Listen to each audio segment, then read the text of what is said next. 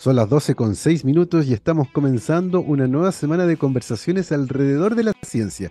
Dije, dije, 12 de diciembre del 2022. ¿Se acuerdan que yo les dije en agosto, que fue un mes eterno, que tuvo como 70 días, que no pasaba nunca? Yo les dije, no nos vamos a dar ni cuenta cuando estemos llegando a fin de año. Bueno, así de rápido llegó, porque estamos entrando ya a la última quincena. Estamos terminando la primera quincena de diciembre y estamos, estamos entrando a la última quincena de diciembre que tiene la Navidad y el Año Nuevo. Así que técnicamente estamos llegando rápidamente al final del año. Así que apresúrense a terminar todas aquellas cosas pendientes para que no los vaya a pillar el final del año con cosas que iban a hacer el 2022 y no alcanzaron a hacer.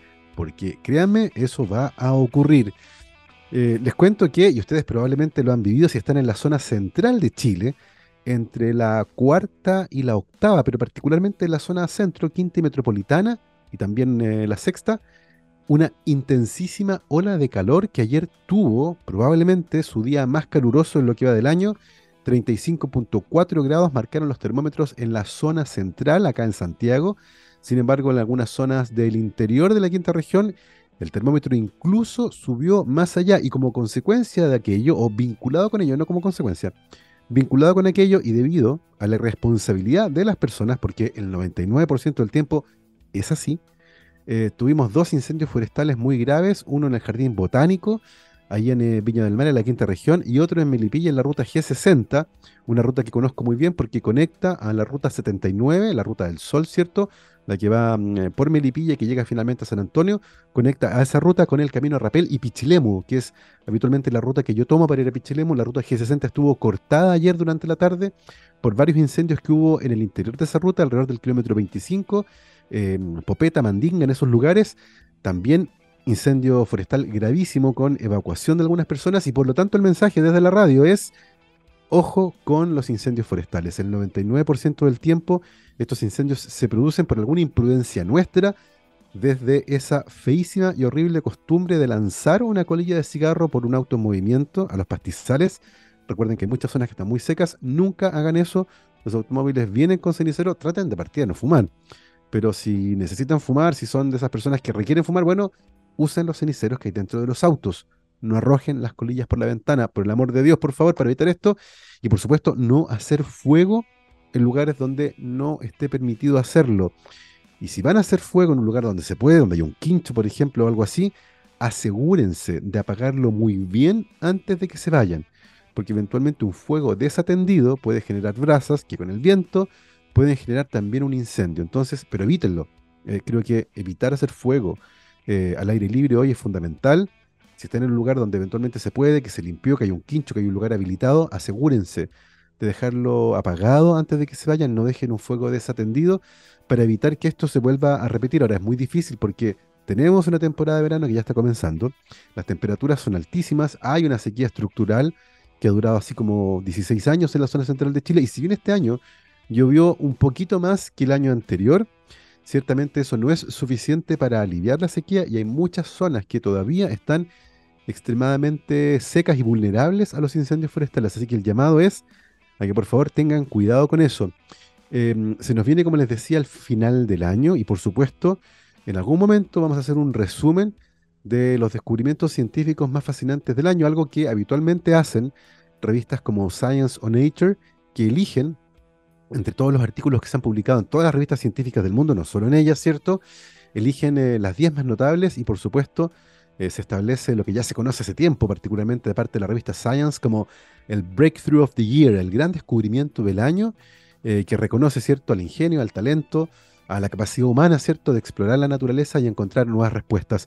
Estamos esperando, como les decía, que se conecte nuestro invitado para la transmisión por streaming del día de hoy y eh, me, están, em, me están comunicando, perfecto, perfecto.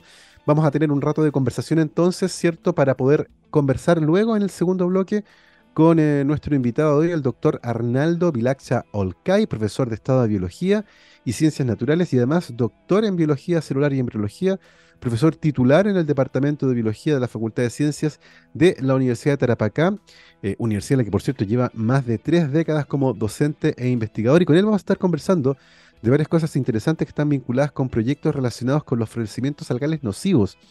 Algo de lo que hemos hablado también en este programa, pero en este caso vamos a estar conversando de un interesante proyecto que están desarrollando justamente allá en el norte para poder monitorear estos florecimientos algales. Recuerden que se vinculan habitualmente con el exceso de nutrientes en el agua, la eutroficación de los océanos, eh, que se puede producir por varias razones, ciertamente.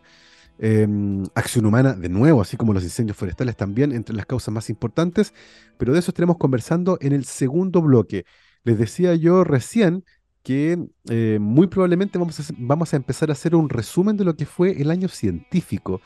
Eh, hay varias cosas que son súper entretenidas, pero, pero, y acá me la juego, me la pueden cobrar después si quieren. Creo que eh, lo que va a resultar como el Breakthrough of the Year no solo por el impacto que ha tenido este año, sino por cómo se proyecta en el futuro de la investigación científica, va a ser el telescopio espacial James Webb. Eh, un telescopio que comenzó su viaje el año pasado, el día de Navidad, el 25 de diciembre del 2021.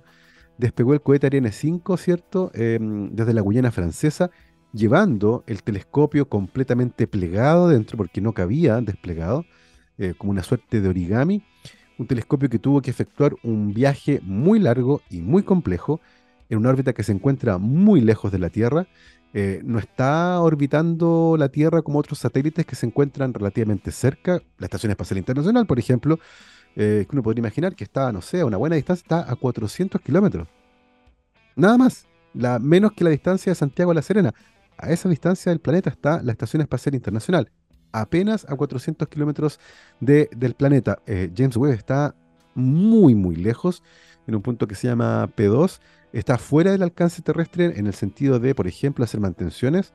Algo que ocurrió con el telescopio espacial Hubble, por ejemplo, que en un momento necesitó una mantención muy particular, tenía un problema óptico que se produjo durante su fabricación, y eso pudo ser corregido porque una misión espacial fue al telescopio espacial Hubble, que está a 500 kilómetros eh, de distancia orbitando la Tierra, pudo hacer un mantenimiento y literalmente le pusieron lentes al telescopio para, para corregir una anomalía óptica que se produjo durante la fabricación de uno de los espejos. Bueno, eso no se puede hacer con el James Webb, porque está lejísimos.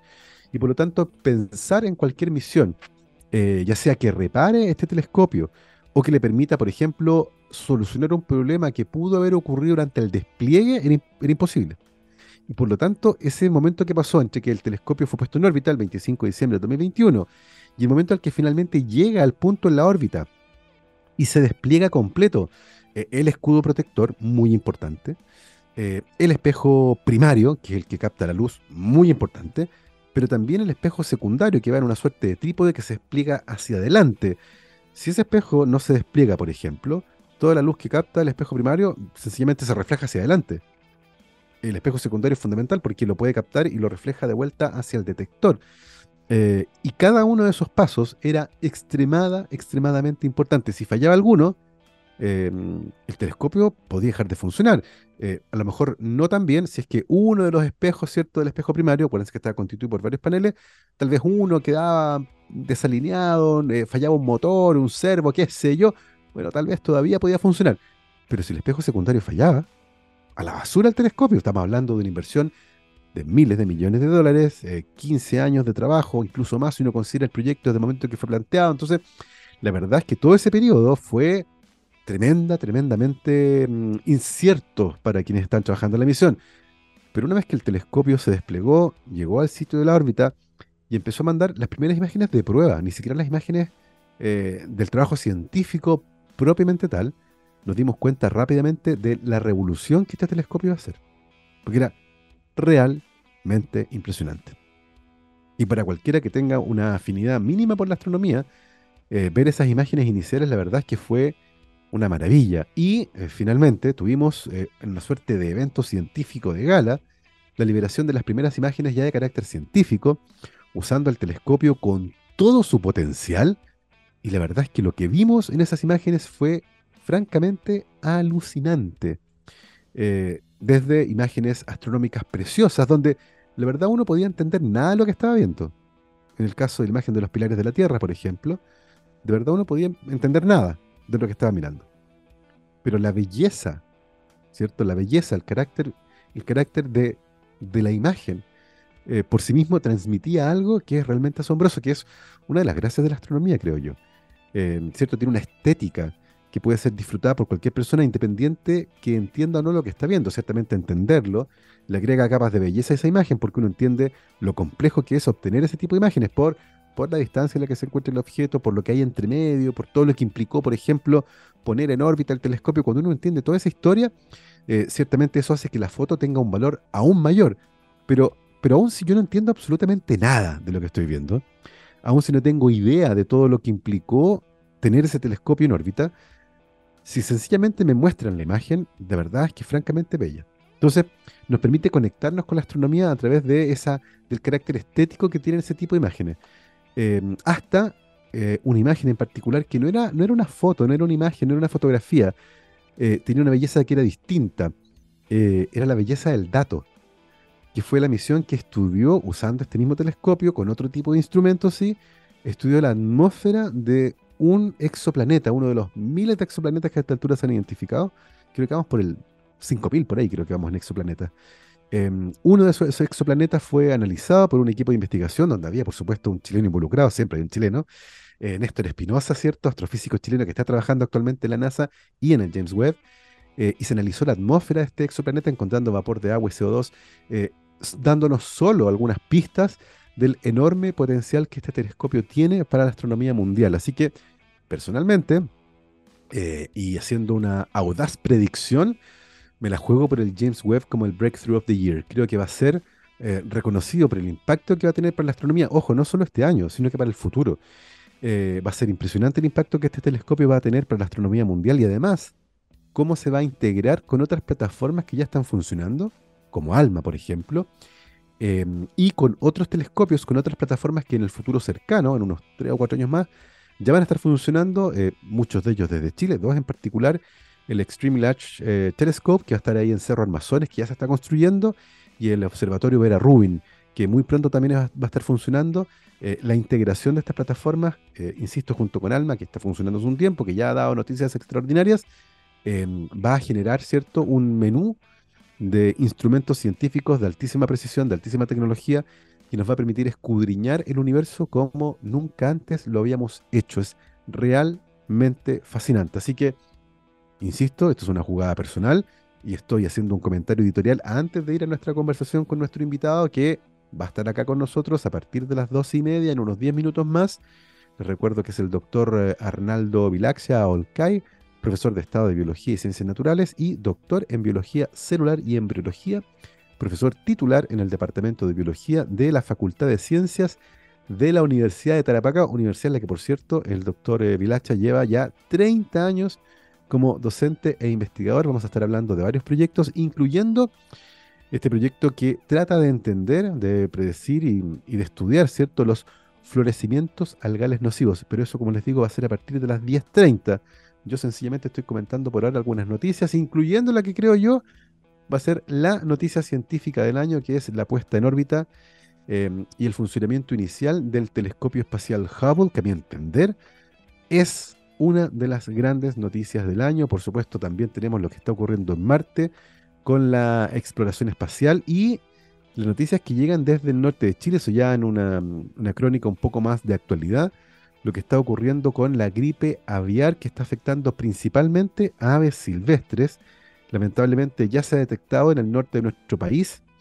Eh, llegó probablemente desde Perú, se ha movido por todo el mundo, ¿cierto? Esto no es, no es algo que haya ocurrido de manera local eh, en el Perú, esto es algo que está ocurriendo desafortunadamente en parte importante de América. Hay planes de contingencia en Ecuador, en Perú, ahora en Chile, eh, y está afectando, como les digo, principalmente por ahora a aves silvestres. Usualmente hay brotes de gripe aviar, el más reciente, uno gigantesco que hubo en eh, Canadá, Estados Unidos, eh, en el hemisferio norte y México, eh, que afectó a aves silvestres, pero también rápidamente a aves de corral. es muy difícil separar a las aves silvestres de las aves de corral y ya estamos con un problema grave, hay alerta en varios países de la región. La idea es no introducir el virus principalmente en, en los corrales, pero insisto, es muy, muy difícil que no pase desde las aves silvestres a las aves domésticas. Y en ese sentido, las autoridades sanitarias han hecho varias recomendaciones. Eh, la primera es que no interactúen, no interactúen con ningún ave muerta que encuentren. Y eso es sumamente importante. Eh, no sabemos si eventualmente este virus puede saltar a los seres humanos y por lo tanto, por lo tanto, y en este caso, principalmente en el norte del país, donde ya se ha encontrado em, em, la entrada del virus, ¿cierto?, en aves silvestres, principalmente en pelícanos, la recomendación de las autoridades es muy clara, no toquen y no se acerquen a ningún ave que encuentren muerta en ningún lugar. Lo más recomendable es llamar a la autoridad sanitaria correspondiente, en este caso al Servicio Agrícola y Ganadero, pero por ningún motivo acercarse y mucho menos manipular un ave que encuentren muerta. Eso es súper importante. Em, eventualmente, eventualmente, eventualmente, eh, este virus podría llegar a aves de corral, como pasó en Estados Unidos, donde tuvieron que sacrificar a millones de aves para evitar que se siguiera propagando. Así que ojo con eso, ojo con eso. Y las autoridades han hecho un llamado, en este caso, ¿cierto?, a las personas que encuentren eh, aves muertas en la playa principalmente, que es donde se ha detectado hasta ahora en aves marinas, pelícanos eh, hasta ahora en su mayoría, a que por favor no interactúen con ese tipo de aves, no las toquen, sencillamente avisen a la autoridad correspondiente. Hay que hacer una pesquisa en ese caso, hay que hacer un análisis de virus, hay que tratar de ver si lo tienen y eventualmente tratar de contener estos brotes que, insisto, son suma, sumamente complicados este año hubo múltiples brotes de gripe aviar en aves silvestres y de corral, como les decía, en Canadá, en Estados Unidos, en México, en Colombia, en Ecuador, en Perú y en Venezuela. Eh, en Chile y en Argentina actualmente hay una alerta por la introducción del virus, pero eventualmente la zona norte del país de Chile ya habría llegado, así que ojo con aquello. Em, es una noticia que ciertamente nos va a estar dando más, eh, más, de lo, más de que hablar en los días que vienen. Esto es muy, muy difícil que se extinga sencillamente.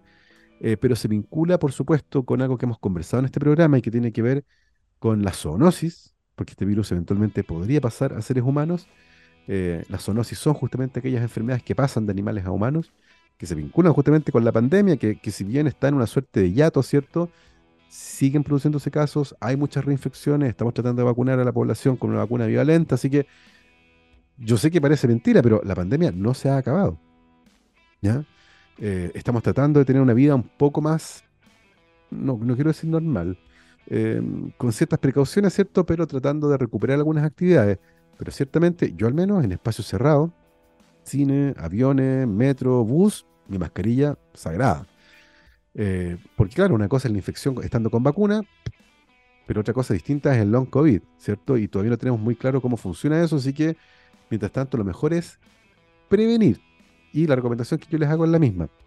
Al aire libre, la verdad es que la posibilidad de infectarse es muy, muy, muy baja, pero en espacios cerrados y mal ventilados, esa posibilidad de infectarse aumenta, así que yo les recomiendo en esos espacios en particular, con mucha gente, espacios cerrados, mal ventilados, usen su mascarilla un rato, no hay problema, no es nada terrible y se pueden evitar un buen dolor de cabeza porque, insisto, todavía no tenemos del todo claro cuáles son las consecuencias sobre todo de largo plazo de una infección. Ciertamente estar vacunado ayuda a que la infección sea más leve, eventualmente contrarresta varios de los problemas que veíamos inicialmente producto de la infección, pero, pero, eh, nada garantiza que eso no sea así.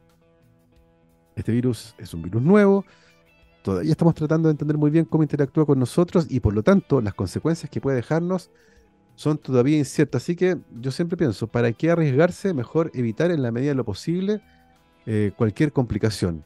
Eh, Así que sigan cuidándose. Tengo la sensación de que esas dos noticias, por un lado el telescopio espacial James Webb, va a ser la gran noticia del año desde el punto de vista científico, y por otro lado, la noticia de la gripe aviar va a ser la noticia que nos va a tener ocupados hacia el cierre del año.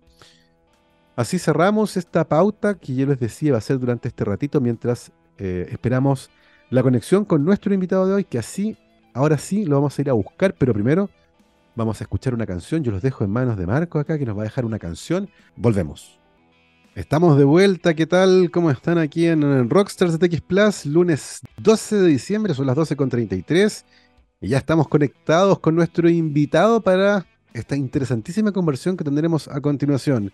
Se trata del doctor Arnaldo Vilaxa Olcay, profesor de Estado en Biología y Ciencias Naturales y doctor en Biología Celular y Embriología.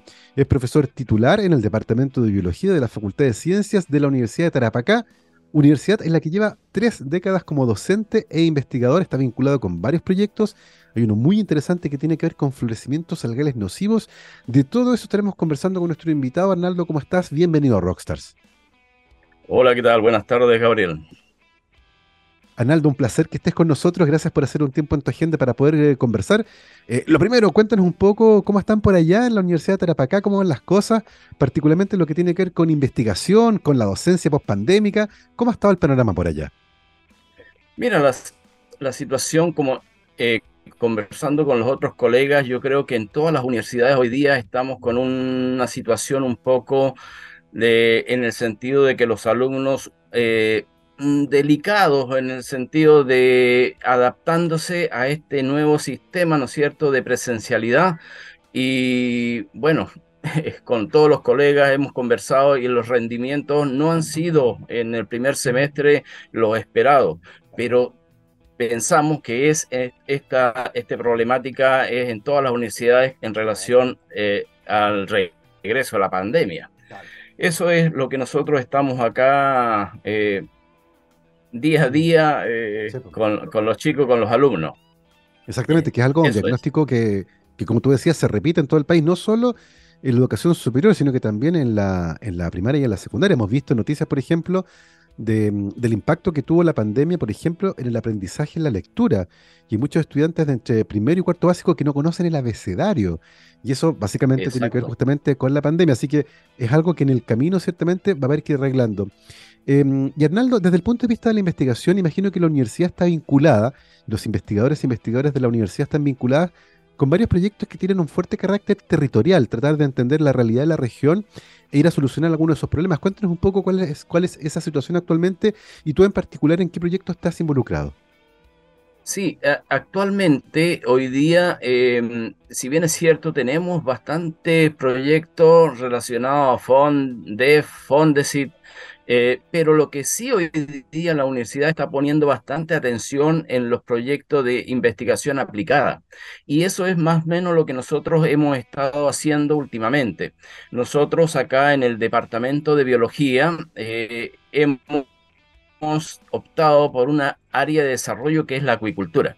Eh, nosotros eh, aproximadamente como universidad hace, te diré que en las primeras acreditaciones, la comisión nos echó en falta de que nosotros, siendo una universidad que está acerca del mar, a orillas del mar, no tuviésemos algo relacionado con eh, las ciencias marinas. En ese momento, el rector eh, destinó que el Departamento de Biología comenzase a trabajar en esta área. Y de hecho, en el 2013-2014 formamos el Centro de Ciencias Marinas al interior de la universidad, del cual hoy día soy el director, ¿no es cierto? Y hemos estado trabajando fuertemente en cooperación con la empresa Corpesca.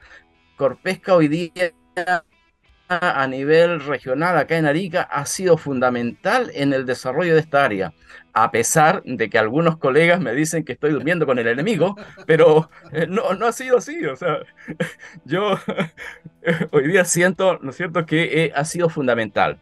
Años atrás, en el 2013, nosotros pedimos una... Em, una, un sector para el desarrollo de la acuicultura en la playa y eh, ah, bueno, ahí paupérrimamente comenzamos con nuestros estanques, todo, y bueno, nos robaron los peces por lo que, estábamos cultivando. Fuimos, fuimos noticia a nivel nacional, oye. Eh, entonces ahí, eh, no, y, y lo peor, lo peor es que tres años, tres años de investigación tirados al tacho la basura. Y, los responsables no les salió ni por, como dice vulgarmente, ni por curado. Entonces, esas son las cosas que hoy día uno echa en falta, que eh, eh, las reglas no están claras. ¿ah? Eh, y, debe haber una sanción, por lo menos, a esta, a esta gente, porque a la final es plata de todo, es plata del Estado. Entonces, de esa forma, no, vamos a ninguna parte como país. Entonces, eso es. Tal cual. Oye, qué lamentable el incidente con, eh, el proyecto de acuicultura. Cuéntanos, Arnaldo, en ese, en ese proyecto en particular y más allá de que hayan terminado por robarse los peces que tienen ustedes ahí, ¿cuál es el objetivo de ese proyecto en particular, por ejemplo? Mira, hoy día hay dos proyectos bastante interesantes que es em, eh, de investigación aplicada. Uno de ellos es sobre montar acá en Arica laboratorios que permitan identificar los floramientos algales nocivos. En el 2021 nosotros acá tuvimos un evento bastante crítico que murieron los peces, los pulpos, los moluscos, todo aparecía en la playa muerto.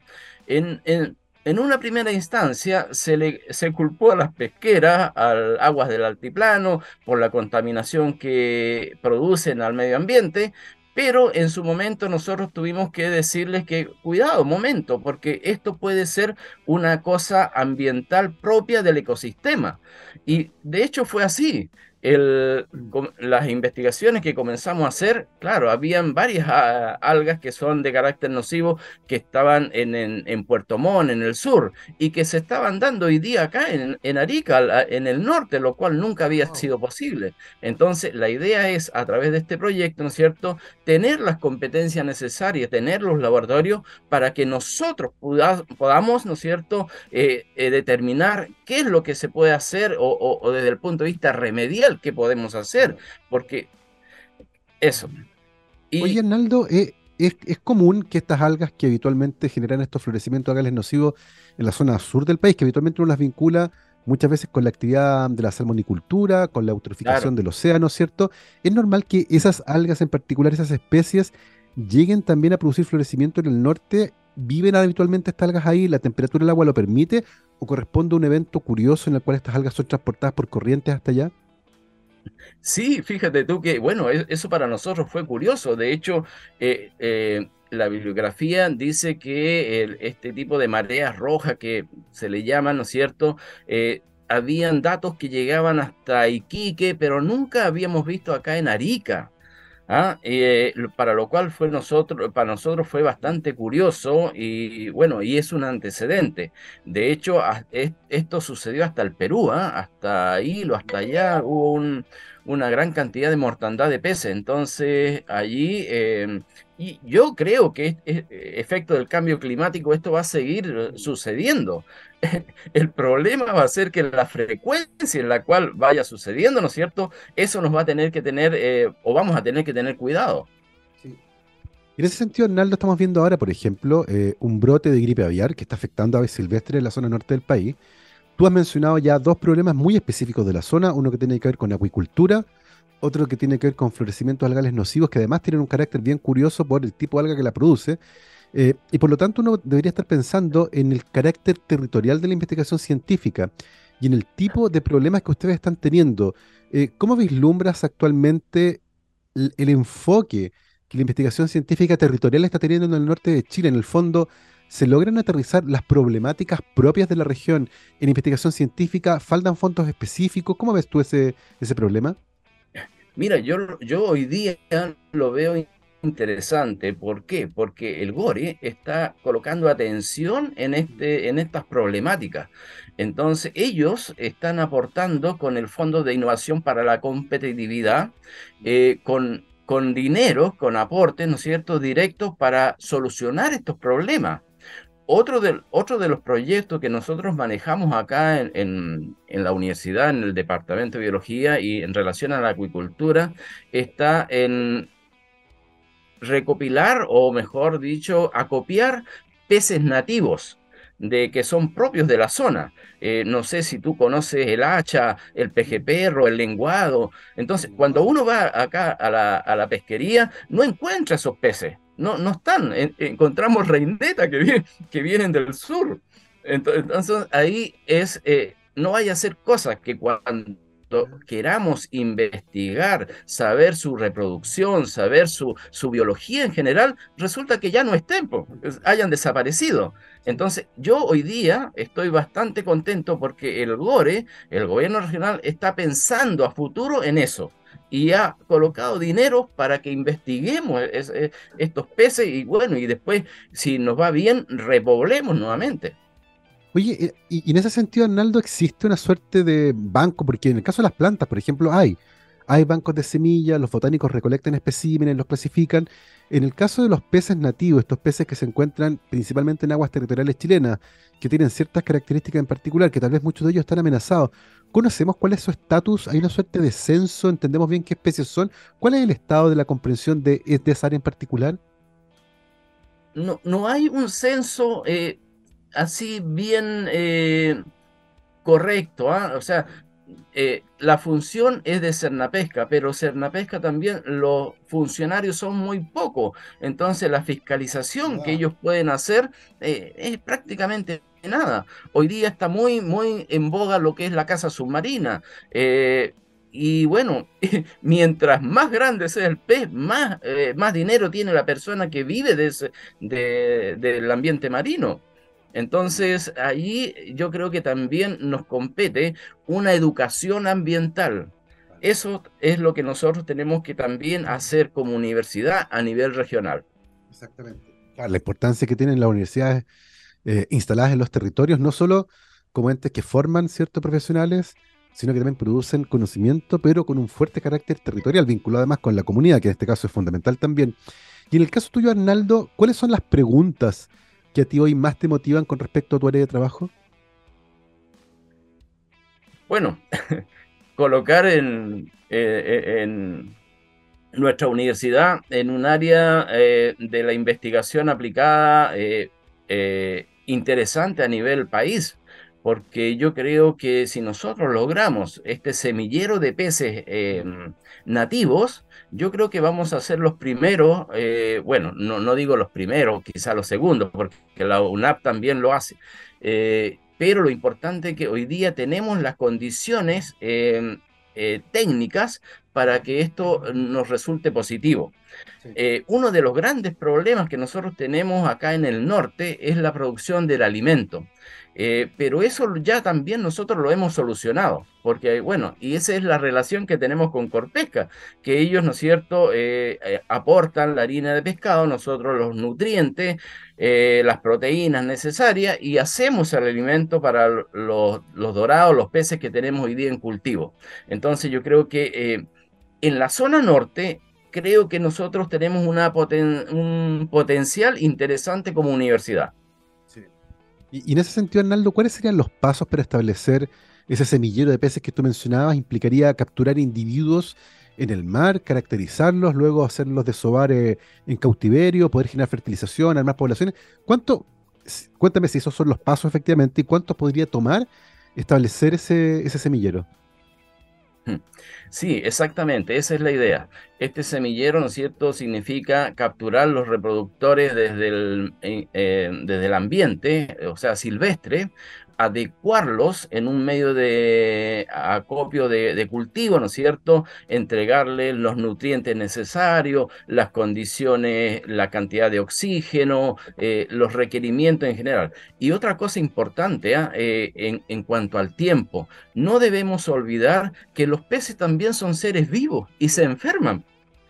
Entonces, y lo peor de todo que no hablan. Entonces uno tiene que estar ahí ¿ah? eh, preocupado de cuál es la parte ambiental, o sea, cómo está su piel eh, y eh, estar adivinando las cosas, si es una bacteria, si es un virus, eh, si es un parásito. entonces, eso significa todo un tiempo, un, estudio. hoy día, en, con la especie dorado que estamos trabajando, nos hemos, llevamos como 8 o 10 años ya. Entonces, y, eso nos ocurrió, fíjate tú, que en, al, cuarto año teníamos una cantidad de peces suficiente que dijimos, hoy día ya tenemos la cantidad de peces para salir al mercado y vender. Teníamos aproximadamente como dos, tres toneladas. Y de repente, al, mes siguiente, se nos comenzaron a morir los peces, 2, 4, 8, 16, y, y, y, se morían y no sabíamos de qué hicimos la necropsia y nos dimos cuenta que tenían el famoso hígado verde, que es como la cirrosis hepática. Entonces, eso es lo que uno tiene que ir aprendiendo día a día en e, el, ensayo y el error. Pero lleva tiempo, lleva tiempo. O sea, yo creo que eh, este semillero, eh, primero que nada, eh, significará obtener los reproductores, eh, estudiarlo un poco, bueno, y el tiempo, no sé si alguien seguirá después de mí. claro, son, además trabajos de largo aliento, no son cosas que duren uno o dos años, tú mencionaste ya la enorme cantidad de tiempo que llevan trabajando con esta especie en particular. Mencionaste también el trabajo de los gobiernos regionales, que son súper importantes para la actividad científica con carácter eh, territorial. Em, y en particular los fondos de innovación para la competitividad que se entregan, ¿cierto?, de manera regional, en este caso, por ejemplo, para entender los florecimientos algales nocivos. Y mencionaste también el cambio climático, que, a mi entender es uno de los factores más importantes para explicar cómo se mueven eh, las algas, por ejemplo, en este caso, pero también muchos patógenos de peces que eventualmente pueden cambiar de territorio a medida que cambian las condiciones. Eh, cuéntenos un poco, por favor, lo complejo que es esta interacción entre las condiciones climáticas vinculadas con la crisis climática y cómo afectan, por ejemplo, tanto a los florecimientos algales nocivos y eventualmente también em, cómo afectan a los peces que pueden estar eh, en cautiverio o incluso en, vía silvestre cuando se mueven debido a cambios en la temperatura, por ejemplo, patógenos.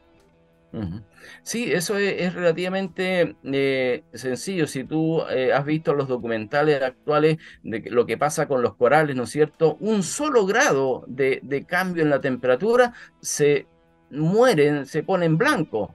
Lo mismo sucede con las algas, entonces, y las algas dentro del ecosistema es exactamente lo mismo de un bosque, o sea, son los productores primarios. Y, si es que las, algas desaparecen, por supuesto, los peces también, eh, como tienen cola, ¿no es cierto?, avanzan y van a, los lugares donde son más, eh, donde su ecosistema es más óptimo. Y allí es donde aparecen todos estos patógenos, ¿no es cierto?, estos eh, que afectan a los peces ya sea o vienen a través de la corriente o simplemente se desarrollan eh, en el lugar porque se dan las condiciones ambientales para que eso ocurra. Entonces ahí es donde uno tiene que empezar a jugar, a estudiar qué es lo que sucedió. Oye, Arnaldo, he conversado con varios investigadores e investigadoras que trabajan en la zona sur eh, y muchos de ellos están preocupados porque tienen pocas estaciones de monitoreo, por ejemplo, de temperatura del mar, de cantidad de oxígeno y quieren poner más boyas, están muy preocupados por eso. En el caso de la zona norte, ¿cuál es el panorama con respecto al monitoreo de las aguas para entender cómo cambia la temperatura, la cantidad de oxígeno y otros parámetros que son importantes, por ejemplo, en los florecimientos algales o para entender cómo crecen los peces? Menos, menos. Acá en el norte es paupérrimo, porque resulta que en el, en el sur está la salmonera y a ellos les interesan, ¿no es cierto?, las condiciones ambientales. Y, y para ello ellos colocan eh, el dinero suficiente para conocer eso. Acá en el norte nada, o sea, eh, ahí yo creo que nuestro gobierno eh, está al debe con lo que es eh, el área marina, porque tenemos tanta costa, pero resulta que no hemos estudiado en forma consciente, responsable, lo que significa el mar. Entonces, ahí yo, acá, como te digo, acá en el norte, si en el sur hay algo, acá en el norte no hay nada. Sí, y, creo que ahí hay un punto bien importante que lo mencionaste, que es una reflexión eh, que tiene que ver con cómo un país que tiene tantos miles de kilómetros de costa aparentemente vive desvinculado a su océano, como que, como que no tiene la importancia que debería tener a partir de lo que uno mira en el mapa. Es un país que está dominado por la costa, que su clima depende de los océanos, eh, que la vida que está ahí cerca depende del océano y como que no, siento que no tenemos una relación tan profunda. ¿Cómo lo ves tú, Arnaldo? Ese vínculo que existe en el norte, por ejemplo, eh, que, el mar está ahí a la vista y que las personas eh, ven la mayor parte del tiempo el mar. ¿Se, le da la importancia que tiene ese ecosistema eh, al, maritorio, como dicen algunos investigadores? Mira, yo, yo veo que acá no, no, no está la responsabilidad suficiente, porque incluso si tú te das cuenta, cuando llega mayo, uh, el mes del mar, se le da la, importancia necesaria, eh, lo, llevan a los niños al, mar, pero los llevan de paseo, o sea, no, no, los, no los llevan a un lugar donde puedan conocer el ecosistema marino. O sea, entonces, incluso eh, en los programas de estudio de nuestro país, no aparece el, mar como un área eh, importante de estudio y, y de recursos naturales. Pues. Claro, y eso es algo que ciertamente tiene que cambiar, como tú lo decías muy bien, desde el colegio, para generar ese vínculo tan importante entre este territorio que domina la geografía de nuestro país y cómo eventualmente lo conocemos, lo vivimos y no solo eh, lo explotamos. Em, Arnaldo, cuéntanos un poco cómo se viene el próximo año con respecto a estos proyectos que ustedes tienen, tanto del dorado, de los florecimientos algales, de establecer semilleros de otros peces. ¿Cómo, ¿Cómo se viene el futuro acá de, de esas investigaciones?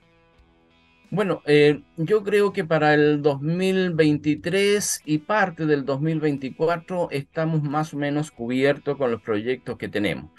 Te comento esto porque no, yo no, eh, no soy solo, o sea, hay un equipo de trabajo alrededor mío en, el cual ellos son profesores hora, eh, son contratados a través de los proyectos y claro, entonces, pero ellos también al mismo tiempo tienen familia, tienen que vivir y esos proyectos son los mm. que los apoyan a ellos. Entonces ya yo creo que el 2024 se nos viene un poco complicado el sistema porque ya no tendríamos los recursos como para poder eh, continuar con este mm. centro de cultivo.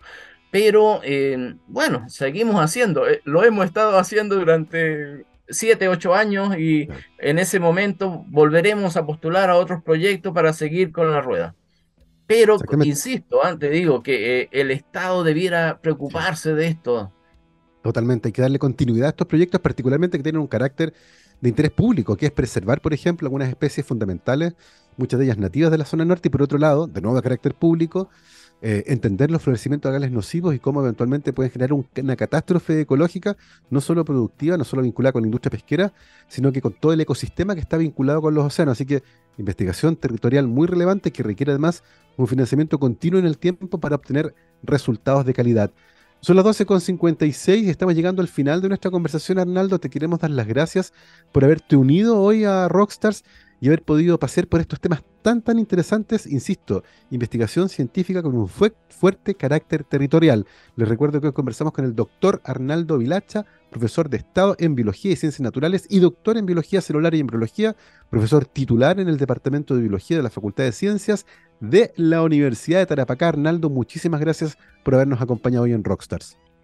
De nada, Gabriel, agradecido a ti por eh, esta entrevista que eh, permite, ¿no es cierto?, dar a conocer lo que nuestra universidad hace en investigación aplicada. Y bueno, en el, de, acá está eh, abierto para cuando vengas, ¿no es cierto? Algún día vienes por acá, Arica, te recibiremos y con los brazos abiertos. Gracias, Gabriel, y nos estaremos viendo. Nos estamos viendo. Muchísimas gracias, Arnaldo. Nosotros nos vamos, como siempre, con una efeméride. El 12 de diciembre de 1980 se publicó el álbum Sandinista, el cuarto disco de estudio de la banda inglesa de punk rock The Clash. Es un álbum impresionante. Eh, eran tres discos, eran 36 canciones, una locura eh, que decidieron eh, los artistas, ¿cierto?, bajarse su sueldo para que el disco no fuera tan caro, porque de verdad era una locura. Y de ese trabajo monumental de The Clash, Vamos a escuchar ahora mismo The Magnificent Seven. Que estén muy bien, cuídense. Chao, chao.